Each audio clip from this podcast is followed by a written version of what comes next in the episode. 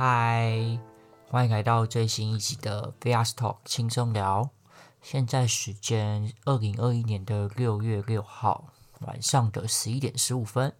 今天是第十七集吧。那今天会跟大家聊一下信任感这件事情。那为什么会聊到这个呢？主要是我最近也在看书嘛，就看到了有四种信任的形态。那就想到一些国小发生的事情，所以才有今天这集的发生哦。那我先简单讲一下这四种信任的心态有分哪些好。因为我看看是英文的嘛，它英文第一种是叫 neutral trust，中文就是中立的信任。那第二个是 contractual trust，有点像是契约型的吧，就等于是可能是你跟店家的契约啦，或是你跟客户的一些有契约关系的一些信任，建立在买卖双方的基础上面。我的理解是这样啊。那第三种会是 mutual trust，我觉得会比较像是互利型的。呃，等下再一一来解释好了。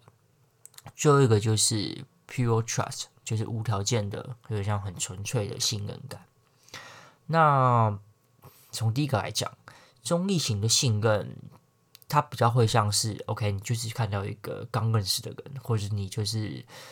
陌生人好了，你对他是不会有不会有敌意的嘛，就是一个很普通的人，那你会信任他吗？其实你也是不会信任他，因为你就不认识他，或是他这个人有表达出一些可能他看起来很聪明，或是他有一些很特殊的技能，或是很专业，但你也不会因为他有这些专业的技能，或是他很幽默。或是他很风趣，他可以逗你笑，你就会轻易的信任他嘛。所以第一种形态就会是定定义成，OK，你就是跟一个像是陌生人刚认识，很中意的一种状态。那这个就不多讲了，因为其实大部分人应该百分之八十七八十都遇到这种人啦。那第二种会是契约型的，这个比较会像是呃，你知道。哦，我跟你做好这个约定之后呢，哦，我帮你做了 A 这件事情，你一定要给我 B 这件事情。那这个就是一个你有明确的，可能有合约在啦，或是讲好了，你付他钱，他要给你东西。那这个就是平常建议在，呃，真的是有买卖行为，然后是有规定规规定好，就合约规定好的这种状态啊。那这个也不多讲，我觉得会比较。会想要多琢磨的，会是最后的那两个，因为这两个比较会像是平常我们日常生活中，你跟朋友啊，甚至是跟家人，你会面临到的状态。第三种是互利型的，那这个互利呢，就不像跟契约那一样，它比较会像是 OK，我今天我帮了你一个忙，那我相信你有一天你会来回来帮我。但这个比较普，我觉得会建立在像是同事或同学之间身上，呃，就是你帮他，然后你会期望他总有一天，呃，这个这个忙他是会回帮给你的。那第四种会是最纯粹的，pure pure trust，嗯、呃，它的定义会是，OK，你今天，呃，我我帮你这个忙，哦、跟我我你可能没有车回家，我开车去载你，但我其实我是不求回报的，我单纯就是发自内心的，我想要去帮你。那这个信任感建立会比较建立在是很深厚的友谊上面，或是就是亲情，呃，亦或就是你是无怨无悔的去想要帮助他，你可能就是暗恋他之类的，这这说不定哦，就是无条件的啦。那这四种，呃，是我最近看的那本书上面讲到的这种四种形态，我觉得会是蛮有趣的。那今天会做这集的主要原因是我想到我国小曾经发生的几件事情，就跟信任有关了。因为那时候我觉得小孩子是还蛮天真无邪的，然后是不会有什么利害关系存在在他在小孩子的思维当中。就小孩子，我觉得是很单纯，觉得，哎，我今天对你好，那你应该也会对我好吧？类似这种，所以今天会有这种想法，也是因为那时候给我一些蛮震撼的冲击，也导致我之后的思维有一些改变。那第一个例子会是因为小时候我们那时候，我不知道大家还知不知道，有那种三点五十片可以灌游戏。但我小学的时候已经三点五十遍是淘汰了，但我知道有那个东西。如果年纪比较小的不知道，你可以去搜寻看看。那那时候玩游戏都会是 CD 光碟片，然后那时候 Windows 还是九五还是九八的时代吧。那我们小学的时候就会跟几个朋友会聊玩了哪些单机游戏啦，那就会说：“哎，K，你这个好像很好玩哎，我这个我我有我有这个游戏，我跟你换交换，我们交换三个月之后来玩怎么样？”所以我就跟个某个同学 K 交换个一个游戏，然后我是拿我之前有个游戏叫《三国赵云传》，因为那个时候等于是。跟妈妈说，我想要玩，然后也是存蛮久钱才帮我买的，所以我对于那个《三国赵云传》是很很珍惜的。我就拿它去跟他换个那个一个游戏叫《超级力战斗》，我是记得非常清楚哦。那《超级力战斗》就是在一个宇宙空间有一个是立方体，然后你可以选角色在那边跟电脑互相 PK，有一点像是三 D 版的《快打旋风》。然后它有非常多的角色，什么雷电人啊、火人啊、冰人啊这种。总之，就跟他交换游戏，我也觉得很好玩。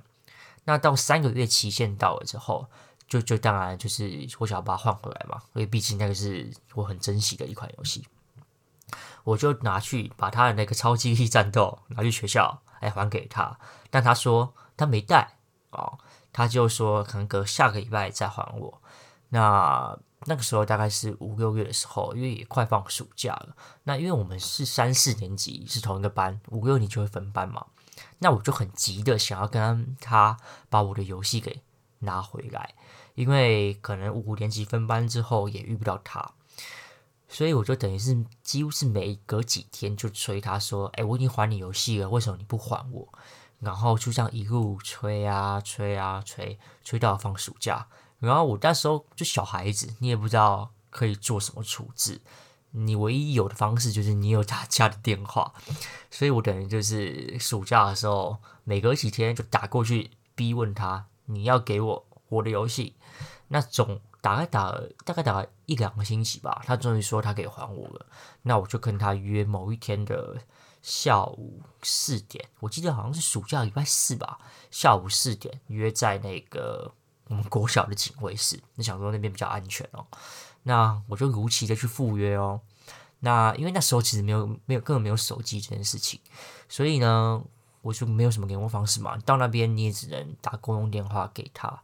但我到了，发现他人不在，就已经四点了。然后我等到大概四点十分、十五分的时候，发现他不在，我就打拿公去公用电话投一块钱打给他。他说。他人早就到了，他三点多就到，然后发现我还没来，他就把游戏丢在了警卫室旁边的某一个邮信箱吗的上面。诶，我那时我那时当下真的是气到一个不行诶，因为我跟你约四点，然后你早到，你也没等我到四点了，我又没迟到，而且另外一点是你把这种就是当时候算还蛮值钱的东西丢在一个可能随时会被人家拿走的一个地方，我真的是气到个不行。当下我就觉得你如此的相信某一个人，然后你跟他约定了，但他却等于就是完全的不甩你嘛，然后也没有履行约定，甚至是把你很珍惜的东西随便放置在一个路人都可以拿走的地方。所以我现在回头过来想啊，那时候我可能会觉得，OK，我们就是一个互利之间的信任，OK，我借你玩，你也借我玩。那到时候，虽然我我现在回想，我发现，我觉得这个信任根本是破裂的嘛，等于就是连第一种呃中立的信任也不存在，它等于就是一个背叛背叛者。OK，这是第一个案子。第二个例子就是大概也是五六年级的时候，那时候还蛮流行《哈利波特》的，我记得那个时候会出在第五集《凤凰会的密令》。那个时候书本蓝色封面，然后那个 Harry Potter 的字是金色的，我记得非常清楚。然后它有上下两集，我那时候就跟某几个同学还非就就蛮好的，那他们就说他们想看，因为那时候我就看完了嘛，我就借他们。然后隔了两三个礼拜回来，啊，发现 OK 那个蓝色书，然后金色那个字，大家应该有印象，金色字居然掉漆，你知道吗？整个金色变成黑色。然后重点是那个掉漆很明显的就是人为的，因为你知道那个英文字母十几个，它不是说什么 H 上面是少一点点，它是每个字母都掉很多。我真的当下就是觉得你是拿我的书去这样，你手是多有力还是怎么样？拿地上地上在那边摩擦，我就很很气的去质问他，然后他就想当然然的啊，我都遇到这种人啊，他就说不是他弄的啊，我没我也不知道啊，回来就变这样子。我那时候又是第二次的感受到，哎，我如此的信任你，结果你是给我这种回报这种说法。所以经过这两次事件，我不知道哎，我觉得对我往后人生的，你知道遇到人对他们是不是能第一时间信任，产生非常大的影响。我觉得是好是坏，我不知道啊。我现在把它当做是一个从小孩子很天真无邪的时候，转换成一个你就是有点社会化的感觉哦。那社会化之后，就像我刚刚说的。你会变得比较难以相信别人，所以这是好是坏，我觉得很很两极啦。好的方面会是你会比较懂得保护自己，你会呃比较不会让自己难过或或受伤，或是可以保护自己，保护属于你自己的东西。那坏的一点就会是，呃，你可能就会会被别人觉得你是很冷漠的，呃，你可能没办法第一时间就跟人家混得很熟。大家会觉得你好像难以接近，但其实之后我的心态转变会变成是，诶，我觉得我要多观察你一点，我要大概知道你这个人会是什么样形态的人，那我才会决定说我要不要多跟你深入交往，或是我要不要多信任你一点。那这个就是很两很很两极啦，嗯，说好听的就是你比较会。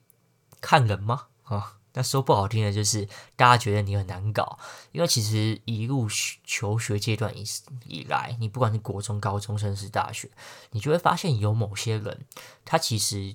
就很容易的，你看第第一次见面哦，他就可以很容易的跟人家打成一片，然后他好像也不会觉得要防备别人的感觉，然后是让你过个半年、一年来看，他其实跟每个人也都还得非常好啊。有可能是表面上看起来他都跟别人很好，但私底下有一些摩擦也不一定。但我就会有一种说法，会觉得好像他们很容易的打开心房跟人家交往，很容易去跟人家建立信任感，也还是蛮好的，未必不是一个坏事哦。但我知道这个知道这个现况之后，我还是有点难以转变，说，哎，OK，我可以马上去相信。别人，因为可能会觉得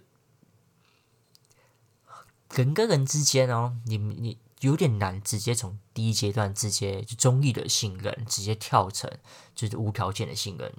中间一定会经过了不同的阶段啊。我不是说别人只有别人是这样，我觉得我也是。但你就是长大的过程，你会慢慢的发现，其实有部分的人。他对你好，他对你展现出，哎，他很信任你，他给你很高的信任感。其实他只是第三阶段，就是要第二阶段契约型的信任而已，或是他就是想要达到他的目的而已。就你会越来越越来越常发现，OK，哎，为什么这个人之前好像跟你还不错？那可能某一个时间点之后呢，啊，他就完全不理你了。那后来我去回想啊。回想他之前做了什么事情，跟那个时间点一对上，你就会发觉他其实只是在这个时间点，他需要你来帮助他完成某些事情。那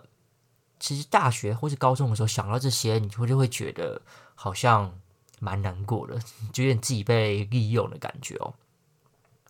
但后面其实就慢慢的改变心态，其实你也不用太在意这些人的作为，因为他利用你代表第一点啦，因为代表你还有利用，还有可利用之处嘛。那他利用完你之后，他不跟你继续交往，那就代表这个人好像你也不需要跟他深交吧？你反过头来想，其实也就是这个道理嘛。因为不只是别人会会用有目的性的跟你接触，你可能下意识的。我也会曾经这样对过别人，所以他其实只是一个循环，他反过来对我而已。那这个是其中一个面向，就社会化之后呢，怎么看人，跟别人对你做一些某些事情，你会怎么回报给他？那第二个就会是你越来越长大，你就越来越发现哦，其实你展现信任感，别人给别人之后，你会觉得好像你应该要给我一些回报，就像是第三阶段讲的互利的信任。但其实你越来会越来越会发现，其实不求回报这件事情是蛮重要的。主要也就是因为，当你有了想要回报的那个期待感。当对方没有这样对你做之后，其实你的落空、你的失落感会非常的大。尤其是当你百分之百的去抛出你的真心去信任这个人的时候，但他没有这样回给你做，你的那个那个，你知道从从可能从喜马拉雅山直接跌到那个什么马里亚纳海沟，然后落差真的是大概两两万两万公尺吧。所以越来越你会学习到说，其实你不求回报，其实你展现你的帮忙，或是你对别人觉得你对他很好啊，为什么他就不这样回给你？其实你就是想说，嗯，就做功德嘛，或是你就是做一件事情，其实某一天啊，迟早有一天他会以别的形式来回给你，有可能不是，比如说有可能不是当事人。这样回报给你的，而是绕一个圈子，而是另外一个人对你做了，你对那个人做了同样的事情而回给你。那时间早晚都会来的，只是有可能会来得很慢。所以不求回报这件事情，会觉得哎，OK，你避免自己受伤之外呢，其实你也可以是避免你会伤到别人，因为蛮多争执会是，哎，你 OK，你你觉得你应该要这样回给我啊？你不是应该也要对我好吗？你不是应该也要帮我这个忙吗？当你有这个期待之后，对方没有这样做了，除了你自己会难过之外，你也会怪罪对方说，哎，我曾经这样对你，哎，我借你这个东西，哎，我我帮你买这个东西，然后也帮你达成了某些事情，为什么你不能这次帮我这个忙？所以其实不求回报。可以不伤人，然后也可以不伤自己。我觉得这件事情是蛮重要的。好啊，我觉得讲的好像有点离题哦。原本是想讲一些关于信任感破裂的事情，然后延伸到从小就遇到这件事情。哎，我觉得其实还算是蛮幸运的，因为呃，因为不是你长大了，你入社会之后才遇到这件事情。如果因为你从小遇到的话，是你在